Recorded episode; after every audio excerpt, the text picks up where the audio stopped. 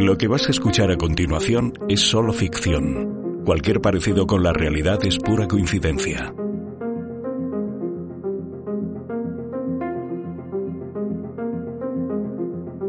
Los orígenes de J7, la terrible historia que se repite.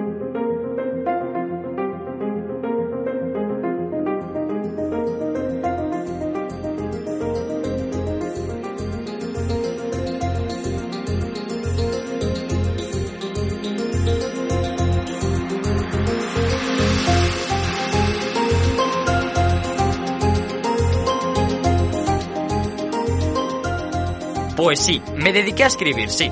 Tuvo mucho éxito mis cuentos de los orígenes de J. En mis tiempos mozos, claro, cuando yo entonces tenía 12 años. Y ahora tengo casi 15. Fijaos si ha pasado tiempo desde que escribí mis otras historias. Bueno, mira, que no me enrollo más, que os estoy contando mi vida, que comience mi nueva historia.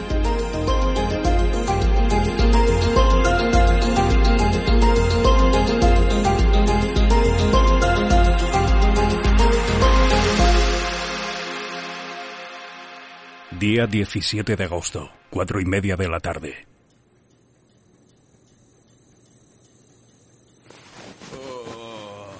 Hacía un calor insoportable. En la calle podíamos llegar fácil a los 30 grados. De locura. Cogí mi portátil y me puse a ver una película de terror en Netflix. Al rato mi móvil comienza a vibrar. Es Sergio. No me deja descansar, ¿eh? No para, no para. ¿Os acordáis de él, verdad? No me apetecía contestarle, por lo que decidí volver a dejarlo en mi mesilla de noche mientras cargaba. Al terminar de ver la película no sabía qué hacer. Ya eran las 6 de la tarde, así que opté por coger el móvil y escribir a mis amigos del pueblo para quedar. No tardaron en contestar. Dijeron de vernos todos en el ayuntamiento. Juan, no llegues tarde, ¿eh? Vale.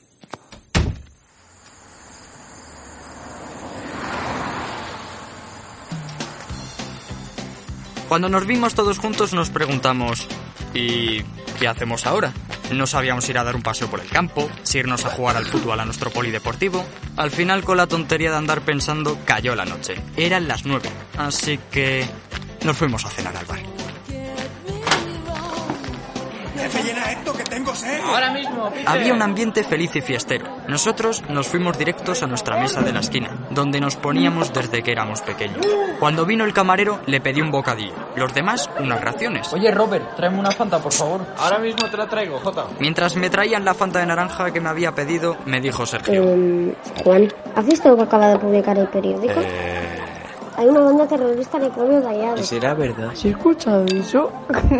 Hombre, a ver, Rubén, David, Ponte una aceitunilla, aunque sea. esto es cosa seria. Y una pregunta, Sergio.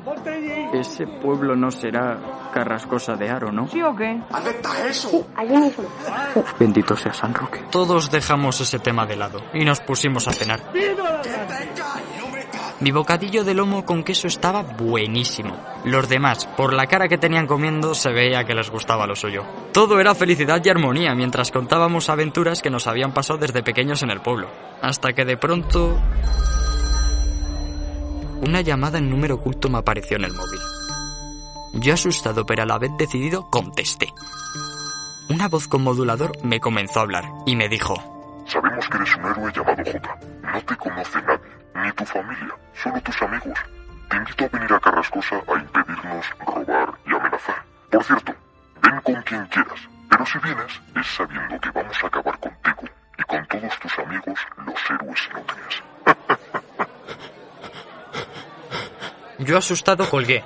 No quería seguir escuchando. Miré a los ojos fijamente de Rubén, David, Sergio e Iker. Les dije que no podía ir yo solo a Carrascosa. Mi vida estaba en peligro. Después de unos segundos de silencio, se levantó y dijo David. Chavales, pillad todo lo que tengáis a mano en casa. Esta noche vamos a Carrascosa de una. ¿Está cansado de los golpes que se lleva su coche? Rozaduras, rayones y arañazos que nos salen Qué muy rollo caros. de teletienda. Hola, soy Billy. Parecía mentira, pero después de unas horas esperando a que fuese ya tarde y todo el mundo estuviese durmiendo, partimos nuestro camino al pueblo de al lado, Carrascosa de Aro. Eran las 4 de la madrugada. Hacía mucho frío, no había ni una sola luz por el camino. Solo podíamos apreciar el sonido de las hojas al moverse por el viento. Nosotros, por miedo a que nos atacasen por la espalda, no encendimos ninguna linterna en móvil. Aparte de que ninguno llevaba mucha batería. Chavales, estoy sin batería, o sea, como encienda la linterna, la hemos liado. Ya en la mitad del camino se comienza a ver las luces de aquel pueblo. David, antes de seguir, opta por rezar un Padre Nuestro de rodillas.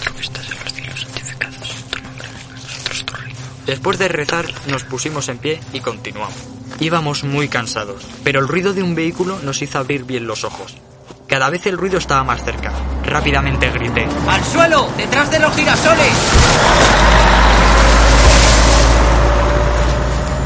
Nos callamos y pasa el vehículo. Yo me levanto y les digo a todos que solo era el camión de la basura. A lo que Sergio respondió. Uf. Yo ya decía, hasta aquí ha llegado mi vida. Cuando nos caímos, nos hicimos un daño. Iker se clavó un cardo. Los demás nos hicimos daño con las piedras con punta. ¡Ay! ¡Qué dolor! Me cago en la leche. Pero ¿qué más daba eso? Era mejor tener una herida y estar aquí que estar en el otro barrio. Al cabo de 20 minutos, llegamos. Y ahora, ahora. Íbamos con miedo. No se escuchaba nada. Todo era un silencio que nunca antes habíamos escuchado ninguno. Ese silencio a mí no me daba buenas vibraciones. Pero bueno, nos escondimos en las esquinas mirando siempre que no hubiera nadie. Investigando por el pueblo, J encontró unas gotas de sangre que llevaban al patio de la iglesia. Oye, David, vente tú conmigo, porfa. Evidentemente no voy a ir solo. Seguimos el rastro como unos auténticos detectives. Vamos, es que ni el Sherlock Holmes, eh, te lo digo yo. Cada vez que íbamos avanzando más, un olor a rancio nos contagiaba. Una cosa de la que no nos habíamos fijado antes, y ahora sí, es que aquella sangre era reciente. No estaba seca. Continuamos como unos auténticos valientes, héroes. Es lo que somos. Y al llegar, vemos un grupo de cadáveres justo debajo de la cruz de la guerra civil en la que ponía Caídos por Dios y por España. Hombre, a ver, si te paras a pensarlo, una cruz, caídos por Dios y por España, cadáveres debajo. Ni puñetera gracia. Esto no es ninguna broma, continuamos. A esto, David saltó y dijo de llamar a la Guardia Civil. Juan, por la Virgen Santa, vamos a llamar a la Guardia Civil. Esto es una locura. Vale, bro, si yo te entiendo, pero créeme que no es el mejor momento para llamar a la Guardia Civil. Hay un total de 16 cadáveres. Evitemos ser 21, o sea, no demos más trabajo al padre Antonio María. Bueno, vale, pero por favor, vámonos a un sitio con luz. Tengo sueño, bro. Tengo que dormir. Sí, la verdad es que yo también tengo sueño. Pues vámonos todos juntos a la plaza del ayuntamiento y nos tumbamos ahí en los bancos a dormir.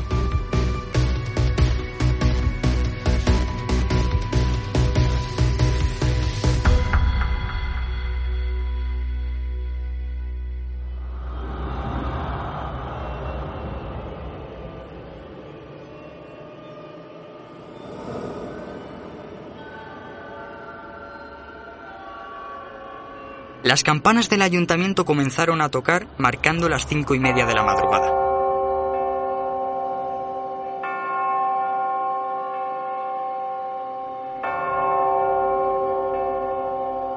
Viendo que no había nada, nos fuimos a la plaza del ayuntamiento a tumbarnos para dormir. Nuestros ojos estaban cargados de sueño. Algunos nos tumbamos en el banco, otros en el suelo. Un escalofrío nos invadió el cuerpo. Yo sigo diciendo que no me daba buena espina ni el escalofrío ni el silencio monumental. Lo último que vi antes de dormirme fue la cara de asustados que tenían mis amigos al igual que yo. Nos dormimos simplemente diez minutos, hasta que Rubén me despertó diciendo... Ey, ey, ey, escucho una risa que no me gusta ni un pelo, tío. Rápidamente nos levantamos, corrimos a mirar a la calle de la esquina donde estaba el bar. Y ahí estaban todo el grupo de jóvenes. Nos estaban apuntando con armas de fuego. Al instante salió entre ellos uno diciendo... ¿Robert el camarero? Nunca pensé que serías tú el terrorista. Pues sí, soy yo. ¿A que no os lo esperabais? Y os diré algo. Buenos detectives, habéis encontrado el montón de cuerpos. Bien, poneros en fila. Si viene un aniquilamiento... No terminó de hablar y yo grité. ¡Corred!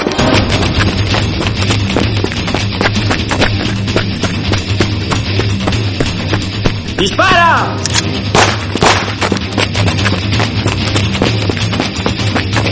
Salimos por patas. Nos recorrimos todo el pueblo corriendo mientras los jóvenes delincuentes nos disparaban. Gracias a Dios que no nos dio ninguna. Rápidamente encontramos un sitio donde escondernos. Eh, vale, yo cojo esta señal. Tú, Rubén, con tus patadas y tus puños, que eso eres muy bueno. Iker, la sartén que te has traído. Tú, David, tu barra, pero eres un crack en eso. Y tú, Sergio, haz lo que puedas. ¿Pero qué haces? Eh, era para asustarles. ¿Será posible este David que le está pegando con una barra de acero a mi socio? ¡Cuidado, Juan! ¿Por qué poco? ¡Rubén, cúbrenos! ¡Válgame, qué pata le ha dado! Maldito niño que le está pegando patadas a mi compañero.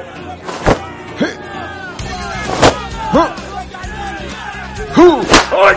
¡Se nos capullo, Robert! ¡Tirad las piedras! ¡Toma, en todo el melón! ¿Ahora qué, eh, chulo? ¿Ahora qué? Vale, bien, voy a aprovechar la poca batería que me queda para llamar a la Guardia Civil. ¡Chavales, ya está de camino!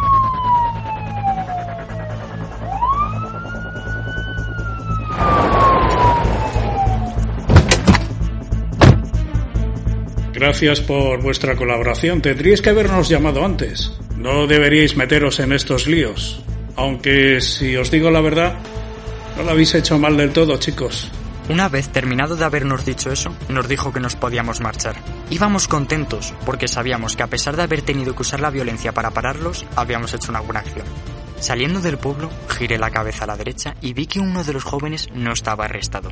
Iba a impedir que se escapara, pero me amenazó apuntando con un revólver que tenía. Estaba metiendo en una furgoneta todas las armas de fuego de sus amigos. Cuando aceleró para que no lo cogiésemos, a la vez dejó caer una nota en la que ponía De esta os habéis librado, bien jugado. Pero no penséis que todo ha acabado aquí. Nuestra próxima parada es Villagordo del Marquesado. ¿Te atreves a venir?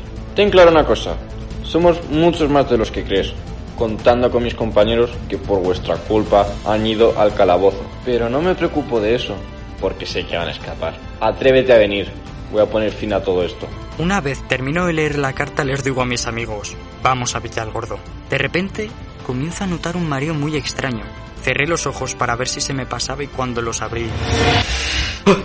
Dios. Tristemente esto no ha sido una pesadilla. ¿Cómo? A ver. Uf, Sergio. ¿Qué pone? Hay una banda terrorista en el pueblo de al lado. ¡No!